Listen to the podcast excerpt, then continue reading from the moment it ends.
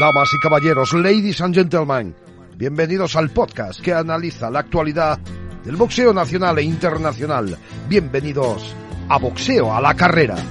En la esquina neutral recibimos a Álvaro Carrera.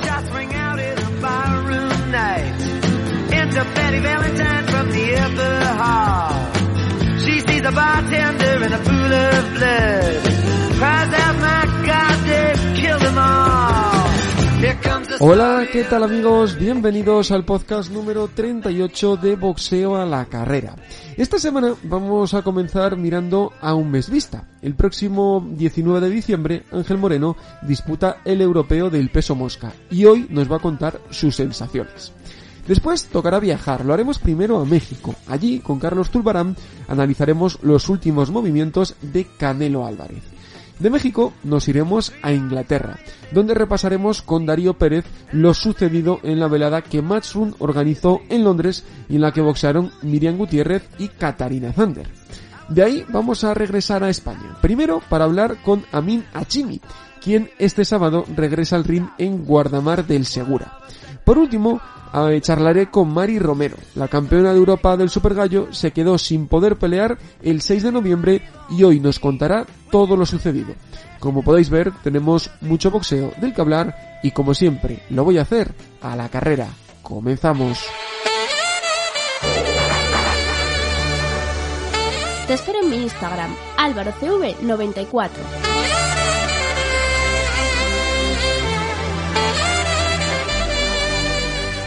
El 19 de diciembre, Ángel Moreno buscará programarse campeón de Europa del peso mosca. Para conocer cómo lleva la preparación, ya me escucha. Hola Ángel, ¿qué tal? Hola, ¿qué tal? ¿Cómo estás, Álvaro?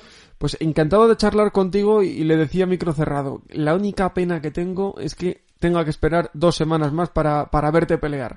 ¿Cómo, cómo recibiste la noticia, Ángel? Bueno, la verdad que, que, bueno, es un poco un jarrito de agua fría, pero un jarrito de agua fría no está muy fría es un jarrito de agua templada, porque con los tiempos que corren y el miedo que da que se cancele, que se retrase es el menor de los males, me da un poquito más de apuro que, parece ser que está complicado el tema de que haya público y eso es un poquito sí que me, me fastidia un poquito más. Pero bueno, lo importante es que va todo para adelante y que, y que parece que no va a haber ningún problema para organizar el evento y para que se lleve a cabo. Y sobre todo, Ángel, ¿no? lo, más importante es eso, poder hacer el europeo en, en la fecha prevista y que no se vaya alargando más en el tiempo. Sin duda, sin duda. A ver, 15 días es una mera anécdota, nos ha dado incluso para meter un, un tiempecito de bajada para descansar y volver a pegar otro pico la semana que viene, así que nada, sin ningún problema. Y eh, hablamos de, de, esa velada, eh, estás en principio, ¿no? Y, y, todo apunta a que te enfrentarás a Mohamed Obadi. Eh, ¿Tú piensas ¿Sí? como, como esa gente que dice que, que igual se borra a última hora o tú crees que él ha aceptado y que va a venir? Hombre, yo me pongo, yo soy boxeador y me pongo la piel de Obadi y yo bajo ningún concepto no dejaría, bueno, no, no, no dejaría un combate en el aire, un combate de un campeonato de Europa, un título tan, tan importante que te lleva a las puertas de un mundial contra un buen rival que te va, que tanto en el caso de que ganara yo o que gane Obadi, eh, bueno, pues está ganando a un tipo que tiene más de 20 victorias y al final eso es muy importante a la hora de, tu trayectoria, lo que te va a venir después. Entonces, vamos, yo no, nunca en mi vida me plantearía no ir. Entonces entiendo que Obadi tampoco se plantea no ir. De hecho, si en algún caso eh, un promotor, un entrenador le va a decir que no, yo estaría por decirle no, no, que no, que no. Sí, voy 100%, entonces yo pienso que va a venir. Vamos, deseo, deseo que venga porque es muy importante que, que esta pelea se haga ante un rival tan bueno y, y ganarle a él me, me evita el volver a pelear varias veces más. Entonces, estoy deseando de que sea Obadi, que venga y, y, no, no, en mi cabeza no pasa el que no va a venir. Y hablábamos en, en, julio, antes de que tú peleases en, en Torrelavega, y decíamos, bueno, eh, a ver esta pelea de Torrelavega y luego a esperar a ver qué ocurre. Eh, ¿Era con todo lo de la pandemia era un poco los plazos que tú tenías en mente o pensabas que se podía alargar todo un poco más? Eran los plazos que tenía en mente en mis sueños, pero en la realidad yo no pensaba que fuese a ir todo tan rápido. Entonces, yo sí soy objetivo con todo lo que estamos viviendo. En este año 2020, si la velada de Torrelavega se da, que parece que no va a haber ningún problema y que se va a llevar a cabo, voy a pelear tres veces.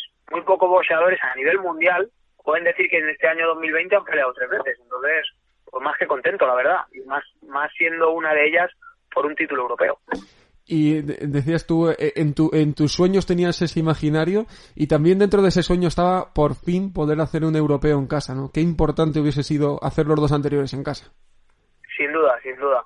Es verdad que, bueno, que la situación que vivimos en España en el boxeo actual es muy difícil hacer títulos en, en casa. La promotora, mi promotora ha hecho un esfuerzo muy grande para traérselo. La pena es que, bueno, que al final no hay público para ese ánimo y ese apoyo que tienes cuando peleas en casa, pues no lo vas a tener. Va a ser va a ser un poco neutral, pero igualmente es un alivio pelear aquí y estoy encantado de, de, que sea el combate se realice aquí. Encuentro un pico de forma muy bueno, así que deseando que llegue ese día 19. Porque sobre todo, Ángel, cuando hablamos de, de, campeonato de Europa fuera de casa, yo no sé a ti, pero a mí se me recuerda ese europeo en Francia y la de perrerías que, que os hicieron, ¿no? Bueno, es una locura. Ese, ese combate nos dieron unos guantes que, bueno, que eran una barbaridad, de hecho todavía los tengo y, y se rompió el guante en 12 rounds, fui capaz de reventar la costura de un guante, imagínate, no me cabía prácticamente la mano. Eh, fue un combate en el que, bajo mi punto de vista, yo gano bastante bien y no tan perdedor por todos los puntos del mundo y condiciona un poco mis siguientes salidas, porque te desesperas un poco de hacer un combate en el que te sientes ganador, en el que crees que has ganado y que te dan perdedor por todos los puntos del mundo. Y dices, bueno, pues si así no es, tendré que buscar otra otra estrategia para los siguientes combates, pero claro, la siguiente estrategia es intentar noquear y claro, Luke es peor. Bueno, ahí entra un poco un debate que, que bueno, que en este caso no va a pasar porque porque creo que va a ser un escenario totalmente neutral al no haber público y simplemente con, con hacer el combate eh, y ganar eh, podemos hacerlo con la victoria y no nos va a pasar como en otras ocasiones. Así que, como te digo, deseando que suene la campana. Sobre todo, vamos a poder ver eh, por fin por en un título europeo al ángel de verdad, al ángel que, que vemos siempre, ¿no? Y, y, que hace su boxeo, que, que vuelve loco al rival, porque no, no hay esa presión, ¿no? Eso es, un boxeo descarado que es el que el que hago yo, un boxeo de, de contragolpe, un boxeo con un ritmo alto, pero siempre en esa tensión de ese contragolpe, no como no ir ir ir hacia un rival eh, poniéndole muy fácil el el, el que te golpee, yo soy todo lo contrario, soy un, un rival el que es difícil golpearme y claro, en, en ese en estos títulos de fuera, bueno, pues al final tienes que hacer otro otro estilo de boxeo, no puede ser el que yo hago habitualmente y, y, en este caso sí que no hay ningún tipo de excusa y hay que y hay que ganar este título sea como sea. Me decías que, que vas a, va a ser tu tercera pelea en el año, que muy pocos a nivel mundial, y eso es cierto, han, han podido pelear a, en combates importantes como, como es tu caso. Eh, ¿Cómo te sentiste en el, en el de agosto? ¿Te notaste un poquito de óxido? ¿Crees que te va a venir bien para, para este combate de diciembre? La verdad que me viene, me viene estupendo porque es verdad que, que bueno, que no tienes, no estás a un 100% en ese combate, ya que sales de cuatro meses de inactividad total haces en casa lo que hemos hecho en casa lo que hemos podido, pero luego al final el día a día del boxeo no lo puedes hacer, no puedes golpear, no puedes hacer un sparring, no puedes golpear. El caso en mi caso que yo vivo en un piso y no tengo un saco donde donde golpear siquiera, entonces bueno, pues esa distancia eso te intenta mantener físicamente donde puedes, pero ese parón de cuatro meses se nota. Entonces viene muy bien para, para esa primera toma de contacto y encima ante un rival que, que fue bastante bueno y, y era y había que ponerse el mono de trabajo para ganar Así que nos viene muy bien que encima vengamos rodados y, y vengamos de esta actividad para que lleguemos con una chispita muy buena el día del combate. ¿Y qué, qué destacarías de, de, Obadi? Porque es un boxeador peligroso, pero no sé si tú lo ves así o, o, igual está mal que tú lo digas, ¿no? Pero él realmente está ante su gran prueba, porque sí que es cierto que, que ha perdido una pelea, que es campeón de la Unión Europea, pero digamos que, que bueno, que él va un paso más y quizá eso también lo, lo pueda notar, ¿no?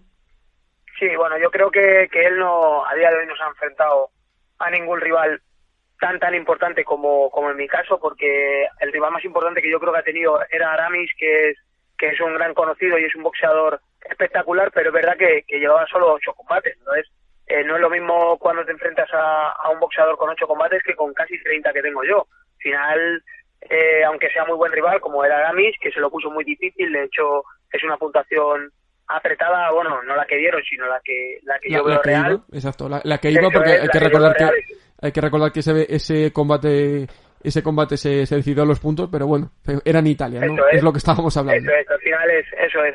Entonces creo que, que va a ser una prueba muy grande para él porque la cuando tuvo un rival de más o menos de mi de mis características perdió por KO es verdad que, que bueno contra el chico que pierde por KO eh, contra Rosales que contra quien pierde por KO es un tío que presiona y que saca una cantidad de golpes yo tengo otro estilo de boxeo pero al final yo creo que es ese nivel en el que nos vamos a enfrentar y, y bueno pues veremos a ver cómo cómo él responde porque yo al final he tenido otras citas y, creo que se ha respondido bastante bien así que deseando poner todo y y, anular a Obadi por completo. Así que bueno, vamos a, vamos a ver qué tal se, se desarrolla todo, pero esa es la idea.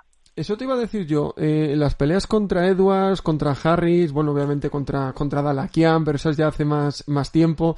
Eh, ¿Qué es lo que te, lo que te van a dar un plus en esta pelea? Porque al final tienes ya mucha experiencia en combates de mucha importancia y que se han ido a los puntos.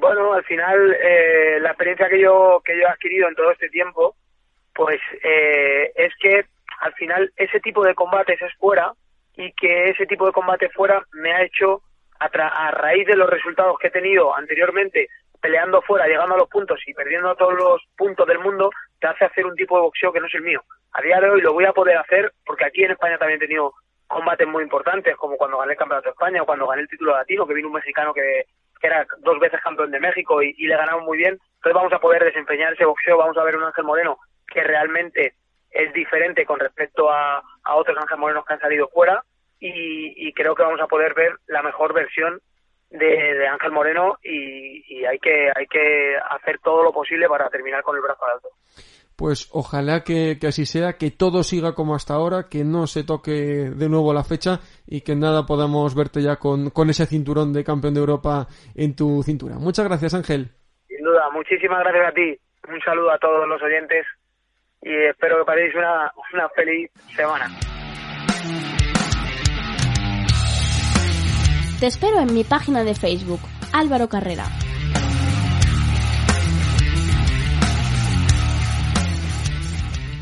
El futuro de Canelo Álvarez está de máxima actualidad en las últimas semanas y para analizarlo ya me escucha desde México el periodista del diario Record Carlos Zulbarán. Hola Carlos, ¿qué tal?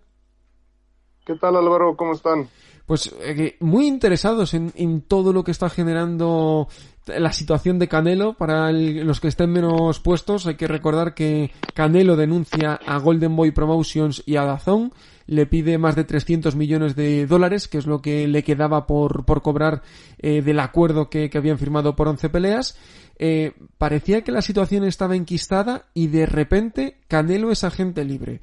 Eh, esto ya pasó hace dos semanas, eh, pero ¿cómo, ¿cómo se recibe la, la noticia en México, Carlos? Porque era una noticia que, que, podía pasar, pero lo que se esperaba es que Golden Boy y Dazón peleasen un poquito más, ¿no? Y que todo se, se extendiese un poco, ¿no?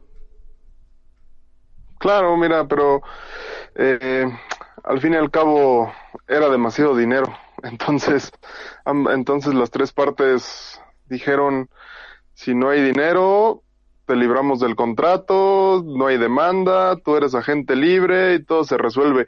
No sé qué tan tan malo sea esto para Canelo, o sea, dejar 200, más de 280 millones de dólares eh, allí en la mesa por ser agente libre. Puede pelear contra, contra el que él quiera, puede negociar contra, contra el que quiera, sin embargo, ahora hay que tener en cuenta que Canelo puede ser el lado B. Antes, con el respaldo de Dazón, de Golden Boy, era él, él era el lado A y podía, podía decir una cláusula, otra cláusula, peleó con este, peleó con aquel. Ahora va a ir en busca de peleadores que puedan tener promotora y la promotora le puede poner los, las trabas y decir no van a pelear así y es y es tanto. Ahora, mm, también hay que ver eh, que Canelo no creo que, que, vaya a cobrar ya por pelea 20 millones de dólares. Aquí la noticia de, de Canelo de ser agente libre, pues se recibió bien. La verdad es que se, se recibió bien. Canelo ha, ha vendido mucho esta parte de no me dejaban pelear y yo quiero pelear con los mejores. Todos los que, todos los que siguen la carrera de Canelo están están a la expectativa de, de quién puede ser el, el próximo rival. eh, se abre esta baraja de posibilidades y hay, y hay ilusión por ver grandes peleas.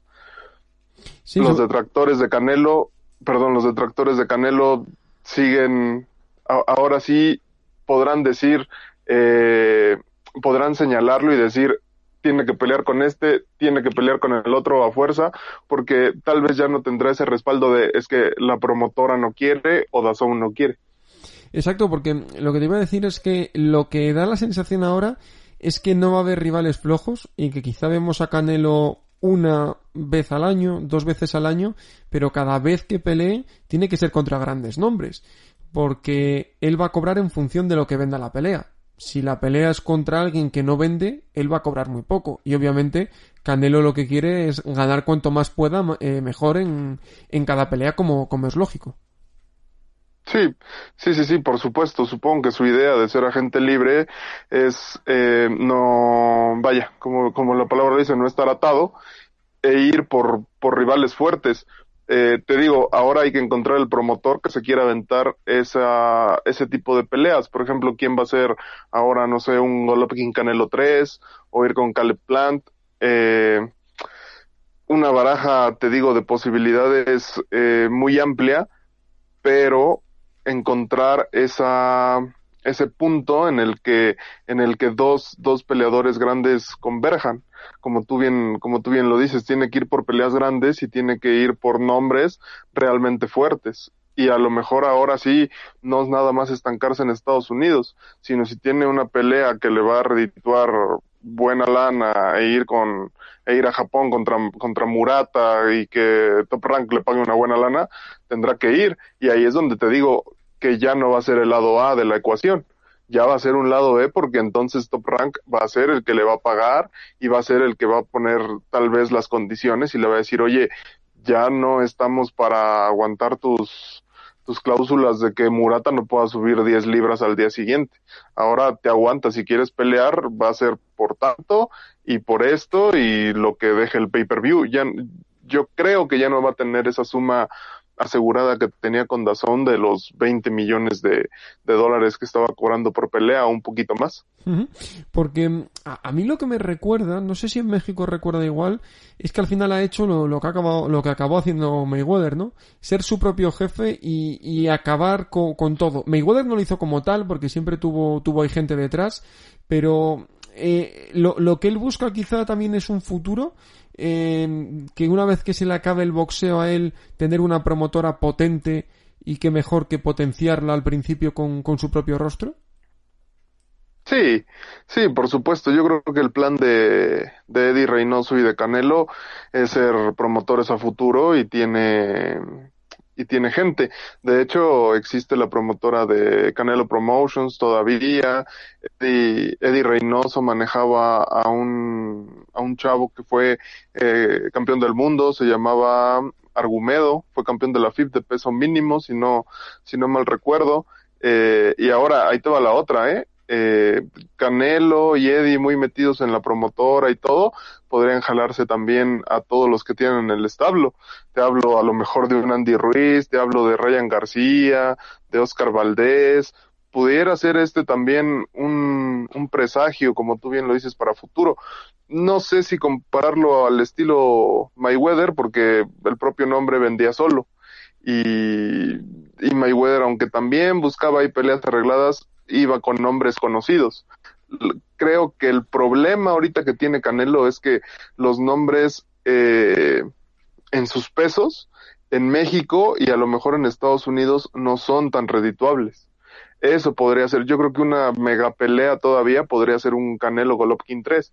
Sin embargo, no sé si llevar a otros boxeadores a Estados Unidos o tratar de hacer una pelea en México sea tan, sea tan buen negocio ahorita que es un, un este un agente libre. Y si él trata de hacerlos tiene que ver lo, de, lo del pay per view y acuérdate que en lo que empiezan va a tener que, que en, lugar de ganancias puede haber dinero ahí este derrochado a lo tonto.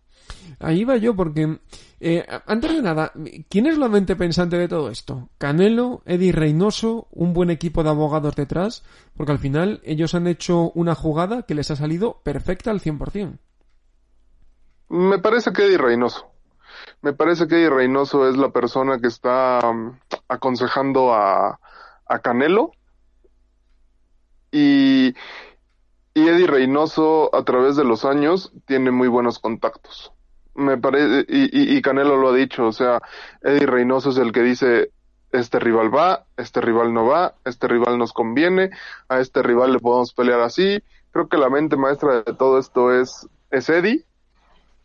Y, y porque tiene a un boxeador muy disciplinado. O sea, Canelo podrá hacer lo que ustedes quieran y podrán y podrá haber muchos detractores de Canelo, pero es un joven que si le dices a las 7 de la mañana tienes que estar aquí y entrenar, está al 10 para las 7 entrenando.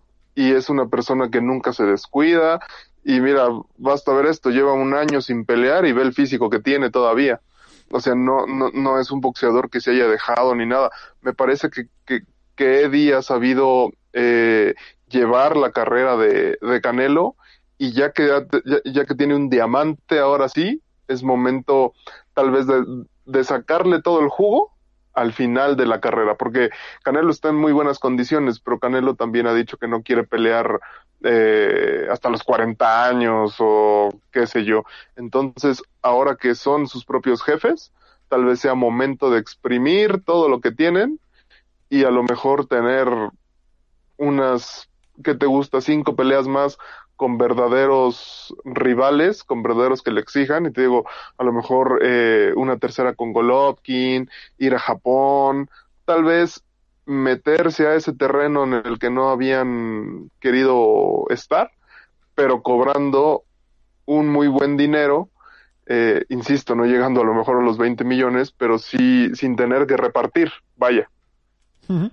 Y eh, la, el plan de ruta es que no quería dejar 2020 sin pelear, va a pelear contra Calum Smith a mediados de, diciembre. ¿Cómo se ve la, pelea con Calum Smith en, en México? Mira, eh, lo que te decía anteriormente, lamentablemente para Canelo esos nombres acá en México no suenan mucho. Aquí en México es mucho de pesos chicos y, y, y gente más, y, y, boxeadores más arraigados aquí en México, ¿no?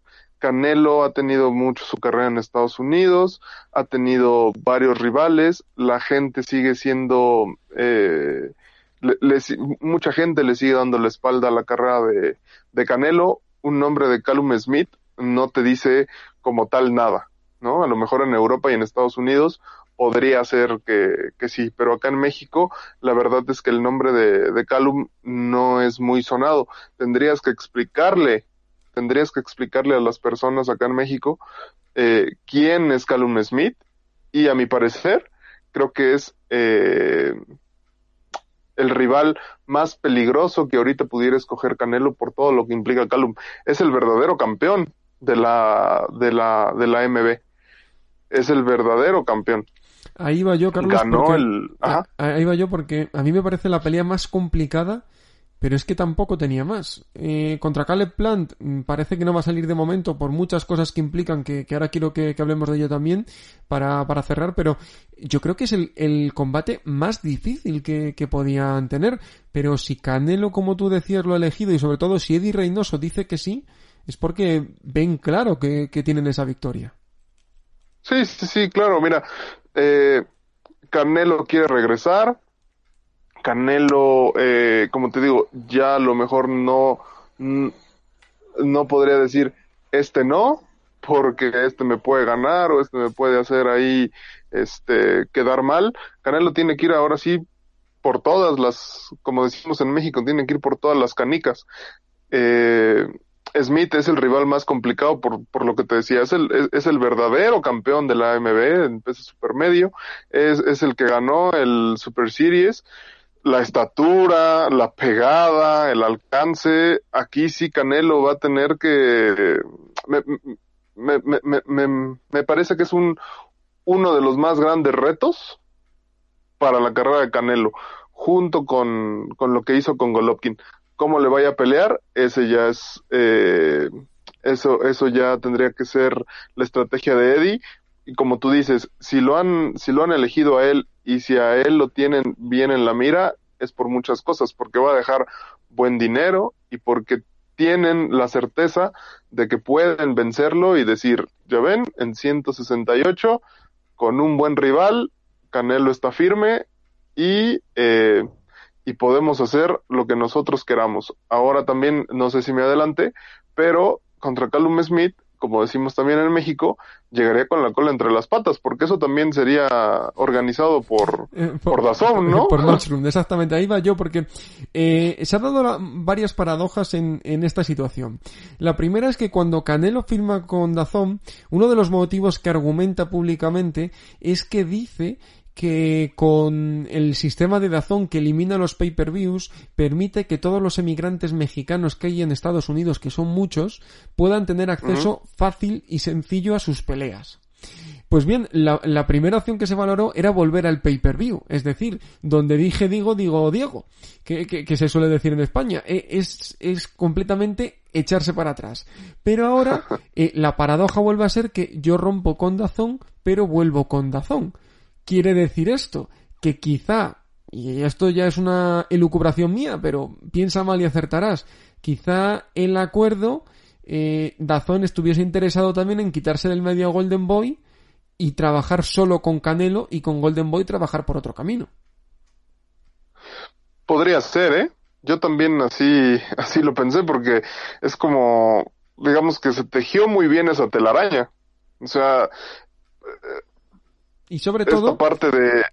Y, sobre todo, Carlos, perdona, eh, lo que consiga Sidazón es en un momento muy complicado para la plataforma, que recordamos que ha estado durante siete meses, seis meses, cinco meses, depende en cada país, sin emitir deporte en directo, lo que consigue de esta manera es quitarse dinero comprometido.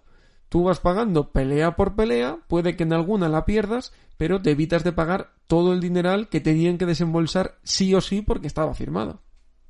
Sí, por supuesto. También, también por eso Dazón, por de alguna forma, lo dejó ir. O sea, no iba, no iba a seguir pagando ese, ese dineral si también a ellos no les, no les convenía.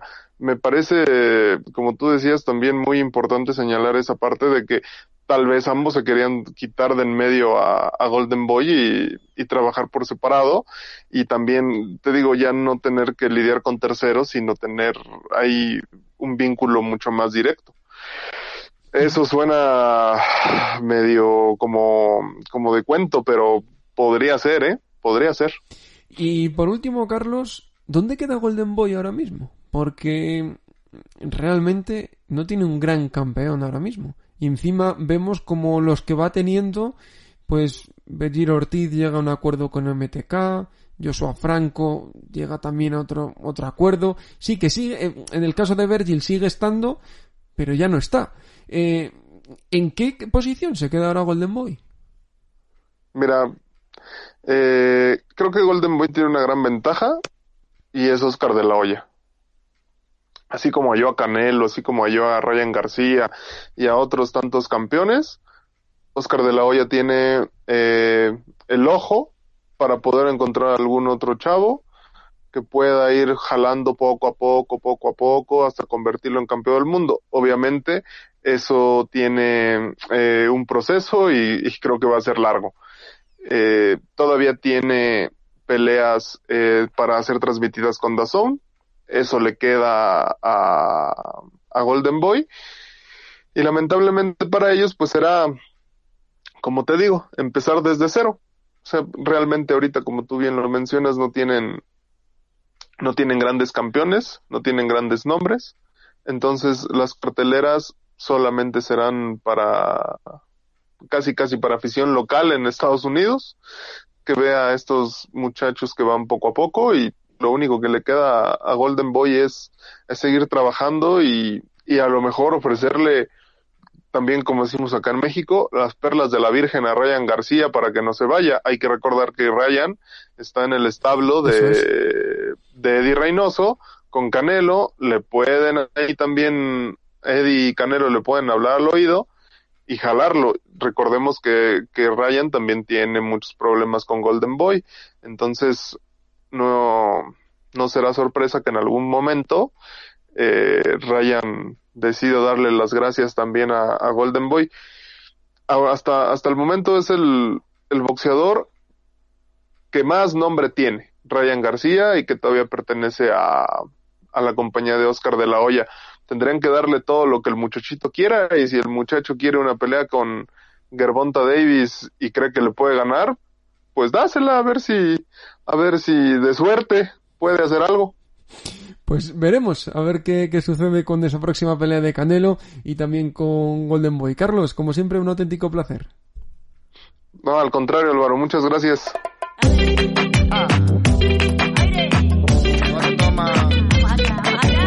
Te espero en mi página de Facebook, Álvaro Carrera.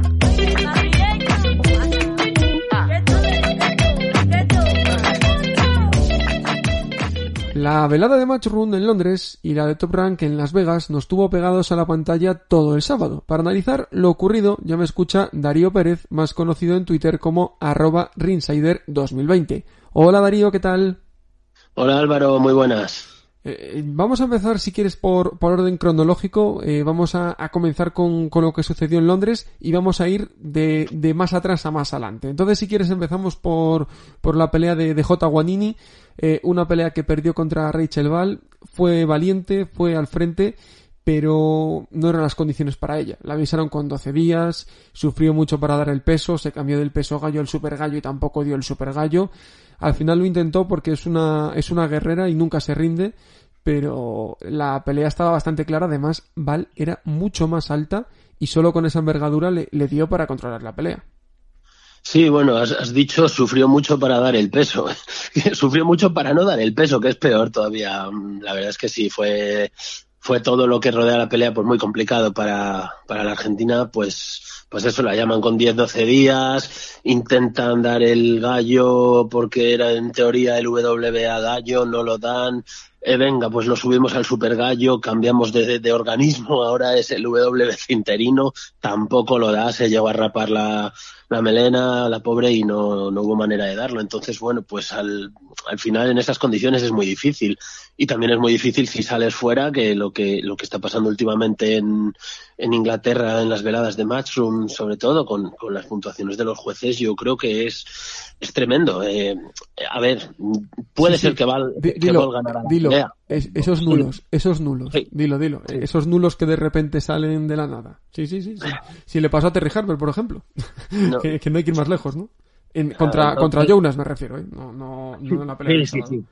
Sí, en el anterior, no sé, yo de verdad, ver la pelea 99-91 dos jueces y, y 99-92 el otro, es una pelea igualada. Te acepto que Ball la pueda ganar, pues porque sí que es verdad que Guanini, aunque técnicamente yo creo que es mejor, no supo desganarla en la guardia a, a. Pues sí, los brazos eran interminables, la diferencia de altura y envergadura. Yo creo que le debió a lo mejor buscar un poquito más abajo Guanini, pero, pero hombre, las puntuaciones te, te dejan la sensación de decir que aunque hubiera ganado la pelea no me la iban a dar. Es que, no sé. Sí, o sea, yo creo que fue la pelea más igualada y, y, y con, al hilo de esto, eh, si la gente quiere ver una curiosidad que a mí me parece muy, muy destacable, y es que Matchroom, eh, eh, cuando hay peleas, pues pone siempre a sus boxeadores pues repartiendo, ¿no? Como es lógico. Pues, miro a los míos y, y, siempre pongo pues a los míos mejor. Bueno, pues en las dos, las dos fotos que sube del Val Guanini, una es una tremendo de Guanini en la cara de Val que sale deformada y la otra es un cruce de golpes. Es decir, eh, que tampoco el fotógrafo de Matchroom lo tuvo fácil para seleccionar fotos en las que Val saliese mandando y dominando. No sé. Sí, eh, es, es, una tontería, pero bueno, que, que, también deja las claras que fue mucho más igualado de lo, de lo que los jueces lo vieron.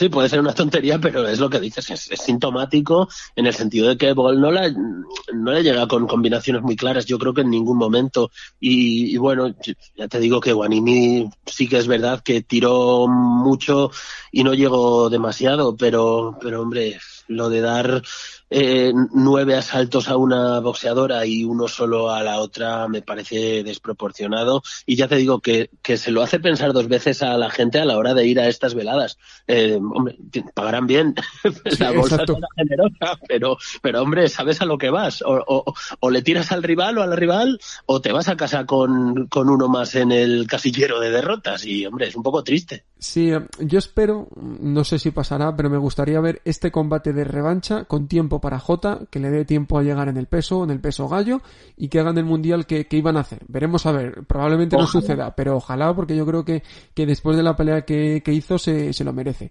Y se de, lo merece. Y de polémica sí. en polémica, porque le pararon la pelea a Katy Thunder contra Terry Harper, eh, se la pararon en el noveno asalto, ella me, me ha dicho a mí que, que lo ve, bueno, lo ha dicho públicamente también en sus redes sociales, que cree que, que está mal parada esa pelea. Eh, pero también entiendo su reacción y la de su equipo, que no se volvieron locos protestando, porque hay una cosa que se debe aprender. Si tú te vuelves loco en la esquina, te van a hacer el mismo caso que si no te vuelves loco.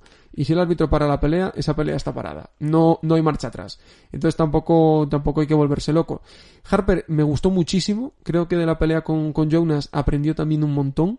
Eh, Parece otra. Eh, sí, ese jab es tremendo, como, como fue clavando el jab. Y solo destacar que Harper acabó con la mano rota, eh, con la mano derecha rota desde el segundo asalto, pero que nuestra Katy pues, también acabó mal, ¿eh? tuvo una perforación de tímpano, tuvo mal los nudillos y sobre todo eh, tiene mucha inflamación de la nariz del cabezazo en el noveno asalto, que yo creo que es la clave de la pelea, cabezazo en el noveno asalto que la deja descolocada, hace que deje un hueco en la parte abajo, le pillan en el hígado y cuando le vuelve a repetir es cuando el árbitro para la pelea. Yo creo que fue un cúmulo de circunstancias que tenía la pelea para mí eh, ganada Harper, pero sí que yo la, la, finalización del combate en el noveno asalto lo vi demasiado, pues bueno, demasiado precipitado, sobre todo por el cabezazo que no, que no atendió a ver el árbitro es un asalto muy raro. A ver, eh, tú lo has dicho, prácticamente no me queda nada que añadir, lo suscribo al 100%. Eh, Harper ha, ha, avanzado mucho como boxeador, ha evolucionado mucho del, combate anterior eh, y, bueno, además eh, tiene pegada, tiene pegada para una boxeadora super pluma tener un casi un 60% de caos, de, de 11 tener 6, pues imagínate, y, y, además pues fue una exhibición muy compacta la guardia, muy buena con el jab. Lo que pasa es que, bueno, pues, pues, pues es un noveno asalto muy anómalo en el sentido de que, bueno, ya lo has contado tú, le, le da un cabezazo, entonces el árbitro casi no da tiempo para recuperar a, a Sanders y, y bueno, mmm, se, se, está mirando a ver la cara un poco, pues garrotazo abajo y claro. ya sí que es verdad que no se pone, no se pone rígida otra vez, estaba como, como muy sentida abajo y bueno, su lenguaje corporal sí que es verdad cuando le para la pelea que, que lo aceptó. Mm, sí que es verdad que puede estar des, eh, con, con, cierta disconformidad. Lo que pasa es que las condiciones en las que le pararon, claro, lo del cabezazo y, y demás son un poco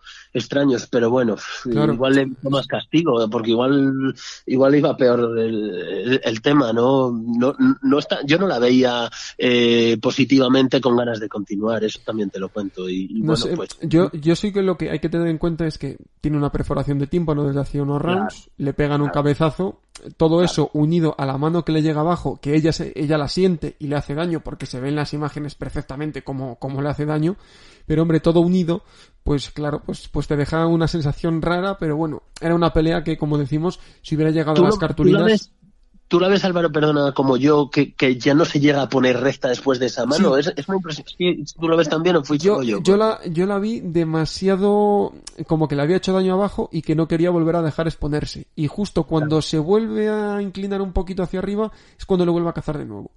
Y, yo, y ahí es cuando vuelve a parar el árbitro. Yo creo que sí que es cierto que, que ella podía haber aguantado y ella lo, lo entendía, pero que, bueno, que el árbitro decidió parar las acciones, no sé eh, también sí. hay que estar hay que estar ahí y ver lo que vio el árbitro es lo que decimos siempre pero, pero, que no se acaba el mundo por perder una pelea exactamente, gente, exactamente. Hay otros organismos eh, Harper se muestra inexpugnable bueno pues hay otros organismos hay otras categorías puedes subir bajar no se acaba el mundo por ponerte 13 para nada para nada y además ella lo dice que o sea, eh, no quiero yo justificar nada, al final estaba siendo mejor Harper, perdió, ella lo, ella lo dice, creo, yo creo, y ella también cree que, que, es precipitado, ¿no? Pero bueno, que no, no hay más vueltas que darle, que por perder una sí. pelea no pasa nada y encima si tú pierdes cuando estás en la Champions, pues, pues son cosas que, pueden pasar. O sea que tampoco no es perder una pelea de rodaje contra alguien que tenga un récord de 1.105. Eh, sino que es perder contra la campeona mundial y, que tampoco no dio, no dio mala imagen, sí que es cierto que no fue la Katy de, de siempre, pero mm. yo creo que tampoco dio tan mala imagen. No, no, no, parecía un poquito agarrotada. A lo mejor lo que tú dices no parecía la de siempre, pero en ningún momento hasta ese noveno asalto dio sensación de, oh, fíjate qué bochorno. No, fue muy digno el, el, papel que hizo y ahora pues a recuperarse bien y a seguir, que anda, que no le puede quedar. Pues mira, además tiene 32 años, en el, en el boxeo femenino se suelen dar las carreras, o sea que tenemos tiempo y tiempo y seguro que llegará ese campeonato mundial absoluto porque tiene calidad para ello y trabaja eh, día a día para lograrlo. O sea, seguro, seguro. Y por último, Darío, en esa, en esa velada, Miriam Gutiérrez que cayó ante Katie Taylor. Muy bien Miriam en cuanto a guante, porque resistió todos los golpes que le llegó. En cuanto a la pelea igualada, hombre, sí que nosotros la veíamos con el corazón en la mano y queríamos que, que ganase, pero se notaba que, que Katie Taylor pues que estaba pues dos escalones por encima de, de, Miriam que aún así dio la cara aún así intentó sorprender en algunas partes del combate y Katie Taylor lo, lo confirmó después de la pelea. No se fiaba porque era una chica muy grande y muy dura y sabía que le podía dar un susto Hablabas tú antes de, que no es ninguna deshonra perder en la Champions por hacer el símil, pero bueno, eh, tampoco es ninguna deshonra perder con el mejor Muhammad Ali o, Cassius Clay y, con Katie Taylor en su plenitud, porque es una maravilla verla, eh, es una maravilla verla contra alguien que no sea español, sobre todo. Pero, pero la verdad es que hay que disfrutar, hay que quitarse un poquito la careta de fanático y alabar a Miriam por el aguante que tuvo, por todo lo que eh, llegar al final con Katie Taylor en, el estado en el que está ahora de forma y de boxeo es eh, pues pues casi es un triunfo, porque al final los triunfos son personales, no, no, no tiene por qué ser un triunfo vencer al rival. Si es un triunfo personal llegar al final y bueno, pues Miriam ahora tiene que encontrar su sitio. Ah, puede decir que ha estado en el ring con la mejor boxeadora de la actualidad, probablemente, y una de las mejores de la historia, y ahora tiene que buscar su sitio, tiene que mirar eh, pues, campeonatos europeos, intermedios, eh, va a jugar también con el peso y, y, tiene que estar muy orgullosa de lo que hizo. Aunque, mm, por supuesto, lo que dices tú, pues había diferencia. Fue, fue una pelea, pues, pues con la balanza siempre torcida hacia el mismo lado, por mal que nos pese. no, No, hay que cerrar los ojos. Miriam fue muy valiente y eso hay que alabárselo y, y, sobre todo haber podido llegar, porque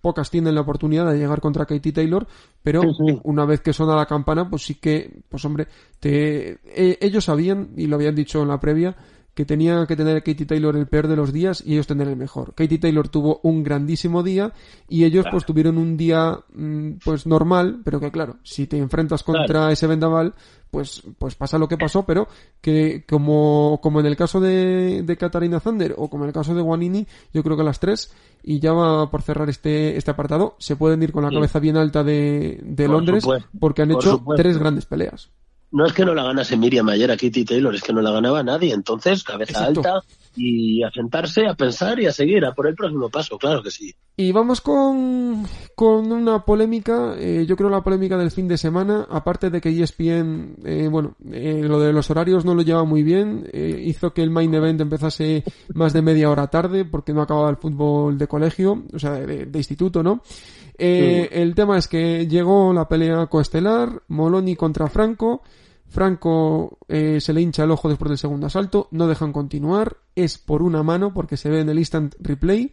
Boparum con 80 y largos se pone como loco, según leemos, casi llega a las manos con el director de la Comisión Atlética de Nevada eh, en una parte que, hicieron fuera de cámaras este, este, se lleva la burbuja del MGM Grand a otro estado. Sí, sí, sí, sí. Tiene, tiene toda la pinta de, que la burbuja no, no va a seguir allí. Y al final, eh, el instant replay que viene para dar justicia, después de 40 minutos buscando la justicia, dice que el, el ojo inflamado es por un cabezazo y la pelea eh, queda como no contest y 20 minutos más tarde Joshua Franco firma con MTK. o sea, sorprendente desarrollo de acontecimientos, ¿no? Es de, es de película de Berlanga, que, que estos días está de moda por el décimo aniversario de su muerte. Es de película de Berlanga, fue, fue, fue increíble. eh, Pero ¿cómo puede ser que lo ves? Es que nadie vio el cabezazo, es que nadie vio el cabezazo. Tienes el instant replay ahí. ¿Cómo no se va a poner así Bobarum? Si, si, si vamos, eh, digo, este se nos queda aquí. Este sí, se nos queda aquí. O sea, que no, Es- no lo vea el árbitro puede, pero hombre, si te tiras 40 minutos viendo el vídeo, te has podido ver los dos asaltos a cámara lenta tres veces. O sea, Es nítido, es nítido. Eh, hay bastantes, pero, pero sobre todo hay un, hay un jab, hay un, un recto que, que se le ve que es, es que le impacta en un ojo eh, totalmente sano y a los pocos segundos si pones para atrás el combate ves que ese ojo ya no está sano. Entonces, mm, no sé, por favor. es, es- cualquiera que lo vea, la verdad que el instant replay llega para, para dar justicia. Por favor, que, que la dé a partir de ahora y que no ocurran cosas, cosas como estas. Y en el Pues, combate, en el combate estelar, Darío, eh, Terence Crawford ganó en cuatro asaltos a Brook. A mí me quedan dos cosas claras. Terence Crawford eh, es el mejor libra por libra. eh, boxea y lo hace como quiere, cuando quiere, contra quien quiere. Y Kell Sí. Brook ya no está para estos niveles. ¿Por qué? Porque la primera mano que le llega clara le deja flotando. Sí, a ver, yo pensaba decirte que Crawford es top 3 libra por libra y, y tú has ido un paso más, pero está claro que está ahí, ahí, ahí, entre los dos, tres mejores y verle boxear es una delicia, cam- cambia la guardia, lleva su ritmo, eh, para un lado, para el otro, se defiende, bueno, y, y ojo, porque que el Brook, que hay que decir que después de, de lo que se dio de la pelea, iba por delante en, en las cartulinas, el hizo Brook un lo, papel lo hizo muy bien los dos primeros asaltos. Muy, muy digno, pero en fin, ha tenido muchos problemas. El, el ojo, el hueso orbital, creo que varias veces lo ha tenido fastidiado y se ve que ya no tiene tolerancia al castigo. 34 años, una carrera muy destacada, fue campeón mundial y pues chico, creo que ya ha dejado caer que, que se iba a replantear su carrera deportiva, pues a lo mejor si en la primera mano aunque sea Crawford, porque ya se sabe que Crawford Sí. no tiene fama de pegador como otros, pero pega y, y acumula. Pero si en la primera mano ya sufres tanto y te vas para atrás contra las cuerdas, con un jab. Es que le, le noquea con un jab, que sí que estaba entrando, que Crawford pega duro, pero es un jab. La tolerancia a golpes de, de Brook mm, parece que está gastada. Veremos a ver. Sí. Yo eh, lo que no entiendo, y lo leí esta semana en Twitter a, a prensa inglesa, es eh, se, se odian tanto Kell Brook y Amir Khan que son incapaces de pensar que si hacen una pelea, los dos pueden retirarse con esa pelea y retirarse para no tener que volver a trabajar en su vida. Porque es que es la pelea. es, es la pelea que vendería en Reino Unido y que no la quieren hacer porque se llevan mal. Pues- pues- Es que es la pues pelea. Por leche, por resolverlo en el ring, es que, no sé, yo no lo entiendo. Sí. Además, eh, para que el Brook a lo mejor sería el rival ideal porque Khan pega poquito. Entonces, eh, no sé si ahora después de lo visto se lo pensará o no, pero es una pelea que, que lo que tú dices podría retirar. Bueno, a ver, ya han ganado muchísimo dinero, hombre, eh, por favor. No son, no son dos, dos trabajadores de, de la cadena de montaje.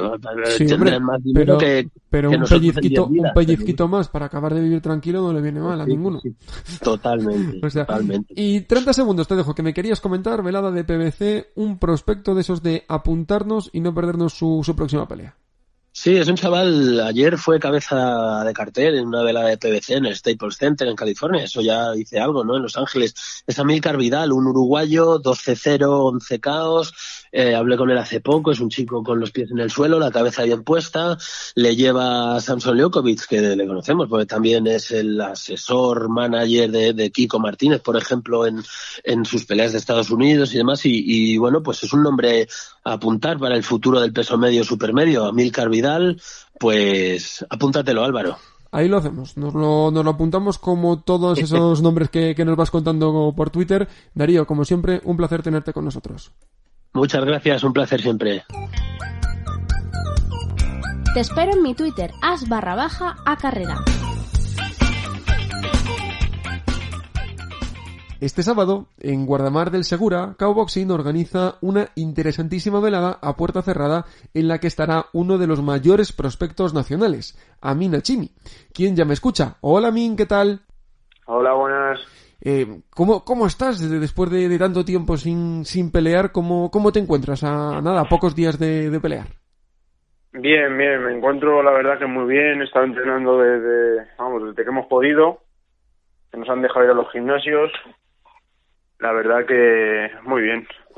Sí que espero dar una buena pelea. Porque tú y yo habíamos hablado en el mes de marzo, eh, faltaba nada, una semana y poquito para, para la velada del Casino Gran Madrid de Torrelodones, en la que tú ibas a, a pelear, y decíamos, Sí. decíamos un poco con el equipo, hombre, yo creo que al día 14, al día 13 de marzo, yo creo que sí que se llega, y al final no, no pudo ser. ¿Cómo O sea, fue todo, no- cómo fue un poco todo eso, a mí?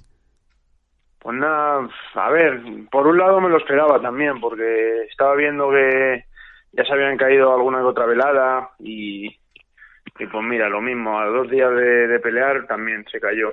Así que bueno, es lo que toca y, y pues nada. ¿Y cómo, cómo ha sido todo este tiempo? ¿Cuál eres un poco en el equipo eh, lo que teníais en mente de cara al, futuro? Porque eh, muchos boxeadores, eh, más en Madrid, donde hacer veladas es prácticamente imposible, pues bueno, muchos boxeadores eh, saben que este año que igual se quedan en blanco. ¿Tú cómo, cómo esperabas que, que fuese la parte final del año? ¿Tenías esta esperanza de, de poder pelear? Pues la verdad es que no. En plan, yo ya pensaba que este año ya, ya lo daba por terminado. Pero bueno, mm, ahora parece que vamos a pelear el 21 y se va a intentar pelear una vez más antes de que termine el año. Así que de momento bien. Porque Espero que Sí, eh, te, te decía yo, tienes, tienes 22 años, debutaste muy joven, pero es Sí. que la, la mala suerte no te, no te ha dejado tener esa continuidad, porque en 2018 joder. hiciste tres peleas, pero luego una lesión te tuvo parado y en 2019 solo peleaste en diciembre, ¿no? Exacto. Y ahora la pandemia, pues mira, otro año más casi. ¿Y, y- y te ha dado tiempo en, en todo este tiempo, por lo menos, a, a seguir entrenando a un buen ritmo, a seguir mejorando, a que veamos una, una versión de, de Amin mejorada eh, cuando vuelvas al ring? Sí, eso siempre, siempre hay tiempo para entrenar y sobre todo, pues, lo único de lo que no me puedo quejar es que nos han dejado los gimnasios para entrenar. Con mascarilla y restricciones, pero bueno, al menos se puede entrenar. Y, y, eh, peleaste en, en diciembre de, de 2019. Queda un Sí. poco, queda un poco lejos eh, eh, esa fecha. eh, ¿Recuerdas ya esa pelea muy lejos? Porque al final, en dos años, eh, con, con todo esto, con la lesión y con la pandemia, eh, a- vas a pelear dos veces, ¿no? A ver si hay suerte y hay una tercera. Pero, no sé, esas sensaciones de, de boxear te quedan un, un poco lejos en, en la mente. No, la verdad es que no, pero bueno, siempre viene bien tener, ¿cómo te digo? Siempre viene bien tener continuidad para no, no perder distancia, no perder, no perder, como se dice, pero, pero bueno, este año no, no podemos pedir más. Y este año, eh, pese a que no, no va a haber una, una continuidad como, como la que tú esperabas, Amin, eh, sí que es cierto que, por ejemplo, en esta pelea va, va a ser la primera a seis asaltos. ¿Crees que, que cómo Sí. va a ser el cambio? Pues espero que no muy diferente, son dos rounds más, así que espero no, no darme cuenta del cambio. Son dos rounds más, no, no creo que suponga mucho esfuerzo. Y además, bueno, eh, no sé cómo también lo afrontas porque tú eres un, un boxeador que solo has agotado los cuatro asaltos en, en una pelea, el resto, el resto de los combates los has, los has acabado. Eh, ¿Te apetece también alguna pelea así, alargarla para probar cómo, cómo es una pelea tan larga? ¿O cuanto antes se acabe el tema, mucho mejor? A ver, mi punto de vista es que siempre, si puedes terminar antes, pues mejor y menos trabajo. Así que, como, como siempre digo, si, si puedo acabar la pelea antes de, de hacer los seis, pues mira, genial. Si hacemos los seis rounds, también genial y así más experiencia. Y eh, te enfrentas a, Israel Muñoz, uno de esos boxeadores que, que su récord engaña, que es un boxeador muy correoso, que Sí. se las sabe todas. Sí. ¿Cómo, ¿Cómo esperas que sea esa, esa pelea? Pues espero que sea un combate bonito para el público, divertido y que, y que vamos, un, un combate bonito, vamos. Eh, Espero. Eh, esperas además no un combate co- contra alguien que no te puedes fiar ni un segundo, ¿no? Porque Israel sabemos todo lo, lo que le hemos visto, es que se las sabe todas y que te va a dar guerra desde el primer minuto y que además viene rodado, que peleó peleó hace muy poquito en, en Bilbao. Sí, él ha tenido la suerte de pelear unas cuantas veces este año y que, vamos, es un rival con, con mucha experiencia, tiene eh, muchos combates y, vamos, esperamos hacer una, una pelea bonita. y te vemos en el, en el peso welter, eh, aprovechando pues tú de él y él de ti, obviamente. Has estado haciendo sesiones de, de sparring con, con, Sergio Maravilla Martínez, también las hiciste en la preparación anterior de, de Sergio. ¿Qué te aporta como boxeador hacer sparring con un, con un boxeador que, que ha sido tan grande como, como Sergio y que quiere volver a serlo? Impresionante. Eh, la gente se cree que, que Sergio está mayor, pero yo que estaba ahí arriba con él, os digo que está en, en perfectas condiciones. Tiene mucha experiencia, mucho ring, se mueve todavía muy bien, muy rápido, y a mí me viene genial hacer sparring con él. ¿Y te, te da algún consejo? ¿Te, te dice algún consejo que, que, nos puedas contar, que te cuente Sergio? Pues el más importante yo creo es que, que me tome la, las cosas con calma, eh, que no intente ir rápido. Uh -huh. En el ámbito de mi carrera, vamos, que, que no lo fuerce, que, que deje que fluya, vamos. Sí, sí, hombre, con 22 años hay, hay tiempo de, de correr y de, y de subir marchas más, más claro. adelante. Y, y, mirando, mirando tu, tu carrera, Min, eh, ¿cuál es un poco, me decías que vais a intentar volver a, a pelear en, en la parte final del año? Eh, sí. ¿Cuáles un poco los plazos que os marcáis? Obviamente esa pelea, pero más allá, en 2021, ¿qué, qué es lo que miráis? Pues si todo va bien, lo que teníamos pensado para este año, vamos, continuidad, hacer el máximo de peleas posibles y intentar llegar a un campeonato de España. Eso, eso te iba a decir yo, porque el campeonato de, de España de, del Welter parece que, que, está maldito, ¿no? Que, que John Míguez no, no lo acaba de, no lo acaba de, de poder disputar por, por múltiples factores. Mm. Eh, ¿Ese es el objetivo? ¿Hacer una pelea con John Míguez por el campeonato de España? Pues si se tiene que hacer, se, se hará, vamos, pero de momento no se sabe. De momento paso a paso, ¿no? Sin, sin correr. Eso es, eso es. Pues a mí te, te agradezco tu, tu, tiempo con nosotros y que vaya muy bien este sábado en, guarda, en el Guardamar Arena. Muchas gracias. Muchas gracias. Escuchas Boxeo a la Carrera.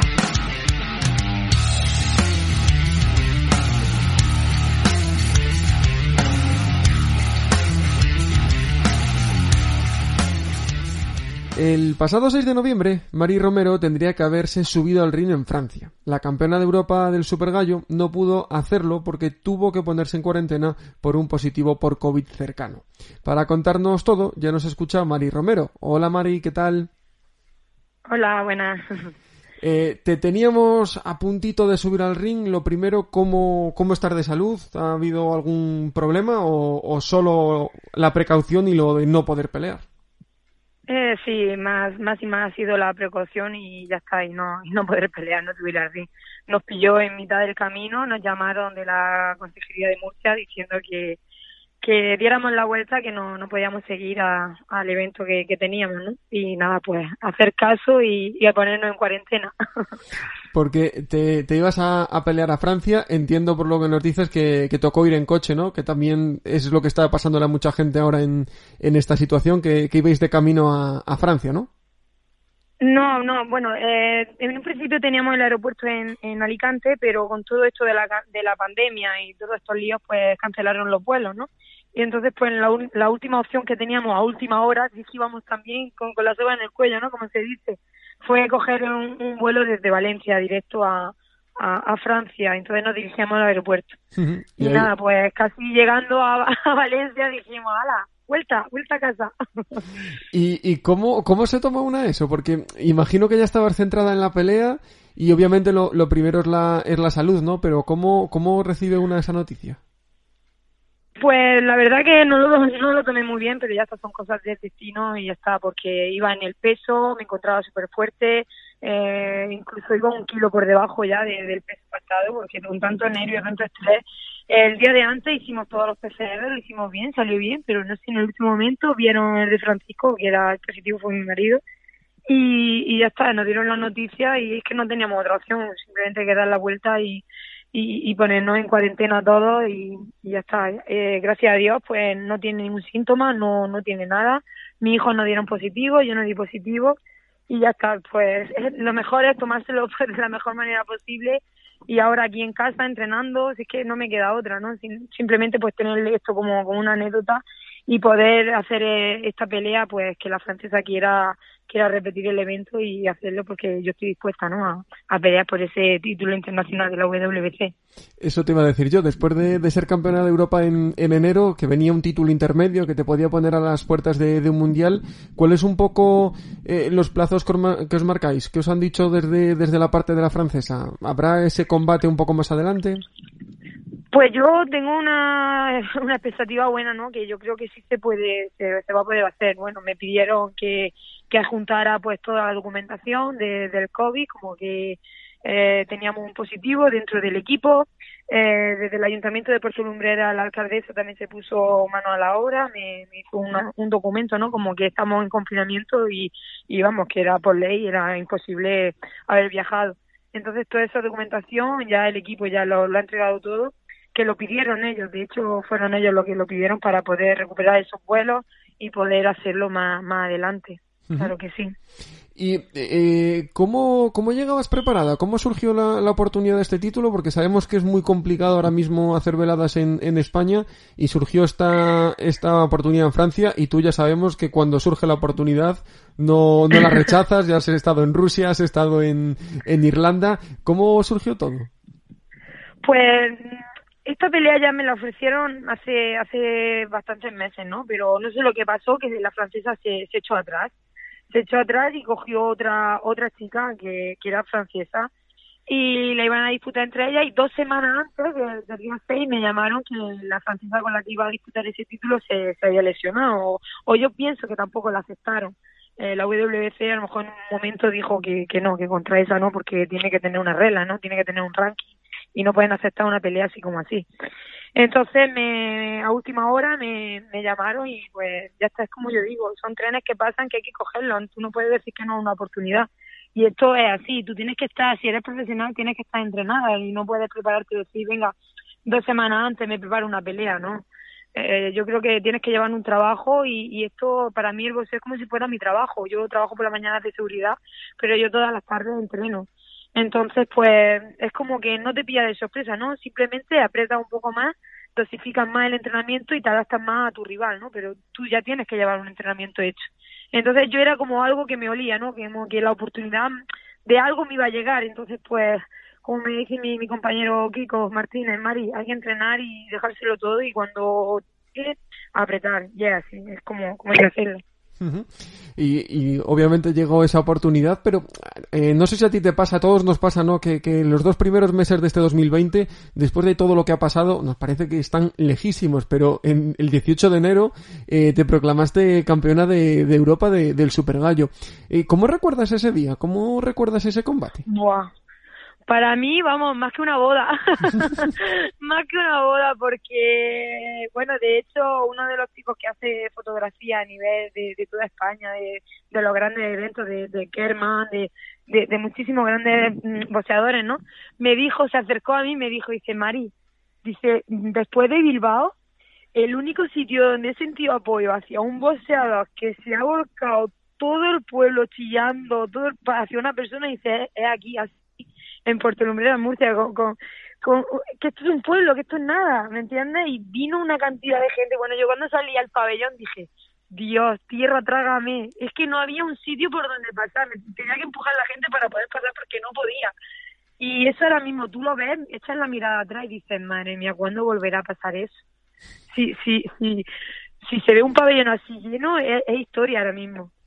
Exactamente, y porque eh, la, la, idea vuestra, eh, obviamente antes de todo esto, la idea era defender el europeo, esperar a ver qué, qué pasaba, o cuál era un poco los planes que tenéis en la cabeza. Pues el principal plan era ser campeona de Europa, que lo conseguí, y ya después pues, pues, pues ver, ¿no? Si habría que defenderlo se defendía y si no, pues esperar a, algún título que, que, surgiera, ¿no? Porque nosotros no tenemos el dinero para poder decir, venga Mari, vamos a por un mundial, venga, lo traemos aquí o, o le pagamos a la rival. No podemos, ¿no? Porque ya el campeonato de Europa me costó un disparate, porque el dinero lo pusimos nosotros, todo el evento fue a cargo mío hasta incluso eh, cuando fui a Alemania, que gané el, Continental, el dinero que me dieron lo metí ahí. Yo decía, madre mía, esto es como el que se compra un coche y no lo asegura todo riesgo. Yo pienso que he comprado un coche. Si gano bien, si pierdo, he perdido un coche. Igual, ¿no? Entonces, pues ya está, es esperar, ¿no? Yo pienso que, que que, que la oportunidad llega y, y ya está, porque es como he dicho, el dinero no lo tenemos, ¿no? No somos una grande, no tengo una gran promotora detrás donde me puede decir, venga, vamos. Simplemente en esta pelea me llamó el promotor y me dijo, Mari, internacional de la WC, dije, cógelo. Y ya está, es así, porque no, no tenemos el dinero, ¿no? No sé como otras boxeadoras que a lo mejor la, la están llevando la carrera de otra manera, yo pues no tengo esa, esas posibilidades, ¿no?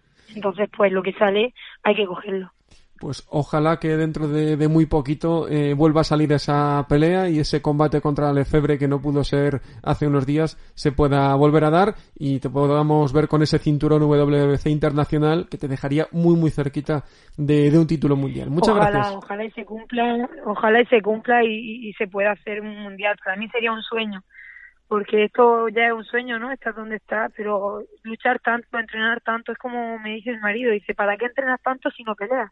Entonces, por eso digo que la oportunidad que sale hay que cogerla y, y ya está, y esperar, ¿no? Esperar porque yo pienso que, que llegará y, yo estaré preparada para, poder cogerlo. Es ahora en el confinamiento y estoy entrenando todos los días aquí en casa, me veo rara, ¿no? Porque no nos damos cuenta cuando tenemos el equipo encima que, que sale harta, ¿no? Del equipo y madre mía, ya, perderos ya que no quiero ni veros. Pero es verdad que se necesita, ¿no? Porque ahora entrenando sola, yo me veo con mi hijo aquí sola confinada y digo, madre mía, necesito un apoyo, necesito un alguien que me diga, venga, vamos, pero yo soy dura, ¿no? Y entonces, pues no lo necesito. Sé que hay que entrenar, que vamos a salir de esta y, y ya está. Y no nos queda otra. pues seguro, seguro que así será, Mari. Muchas gracias por tu tiempo. Gracias a vosotros.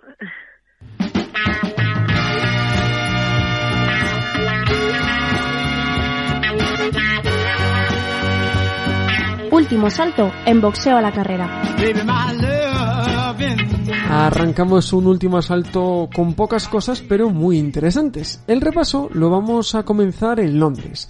Allí no fue una buena noche para las nuestras. Miriam Gutiérrez cayó por decisión unánime 189, 189 y 99-91 ante Katie Taylor por los mundiales WC, WBA, IBF y WBO del peso ligero. Mientras, Terry Harper retuvo los mundiales WBC e IVO del superpluma al vencer por KO técnico en el noveno salto a Katarina Zander. Por último, Rachel Ball se impuso a Jorgelina Guanini por decisión unánime, 99-91, 99-91 y 99-92 para alzar el Mundial WBC interino del Super Gallo. Horas más tarde, en Las Vegas tampoco le fue bien al entrenador español Carlos Formento que estaba en la esquina de Brook, porque Terence Crawford noqueó al inglés en cuatro asaltos para retener el WBO del peso welter y después apuntó a Manny Pacquiao para 2021. Su manager, Bob Arum, incluso dijo que sería en primavera en Oriente Medio. Mientras, la polémica se produjo en el coestelar. Joshua Franco continúa siendo campeón WBA regular del Super Mosca. Tras dos asaltos, separó su pelea contra Jason Moloney. El árbitro y el instant replay decretaron que la inflamación del ojo de Franco que fue por un cabezazo y no por un golpe como parecía en esa repetición. Para esta semana volvemos a tener poco, pero de nuevo de mucha calidad. Comenzamos la agenda el jueves, en Los Ángeles. Allí tenemos una pelea de viejos conocidos para la afición española. Oshaki Foster, único púgil que ha derrotado a John Fernández, expone el WBC Silver del Superpluma ante Miguel Román, quien derrotó a Juli Giner en una eliminatoria mundial en el año 2016. El sábado en España habrá dos veladas, ambas sin público y que se verán por pay-per-view. Una de las que ya hemos hablado es en Guardamar del Segura y en la que estará Amina Chimi y el aspirante nacional del Superpluma Juanfe Gómez. Mientras, en A Coruña habrá otro show en el que debutará Charlie López y en el que también estará Aarón Alhambra. Y por último, también por la tarde del sábado, en Londres, sin el White Povetkin 2, la velada de Matchroom se ha quedado un poco coja, pero habrá un duelo interesante de prospectos en el peso welter. Conor Ben y Sebastián Fornella se cruzan por el WBA Continental del peso welter. Y con todos esos datos y fechas ponemos punto final por esta semana. La próxima, más boxeo y hablaremos de él, como siempre, a la carrera. Chao, chao.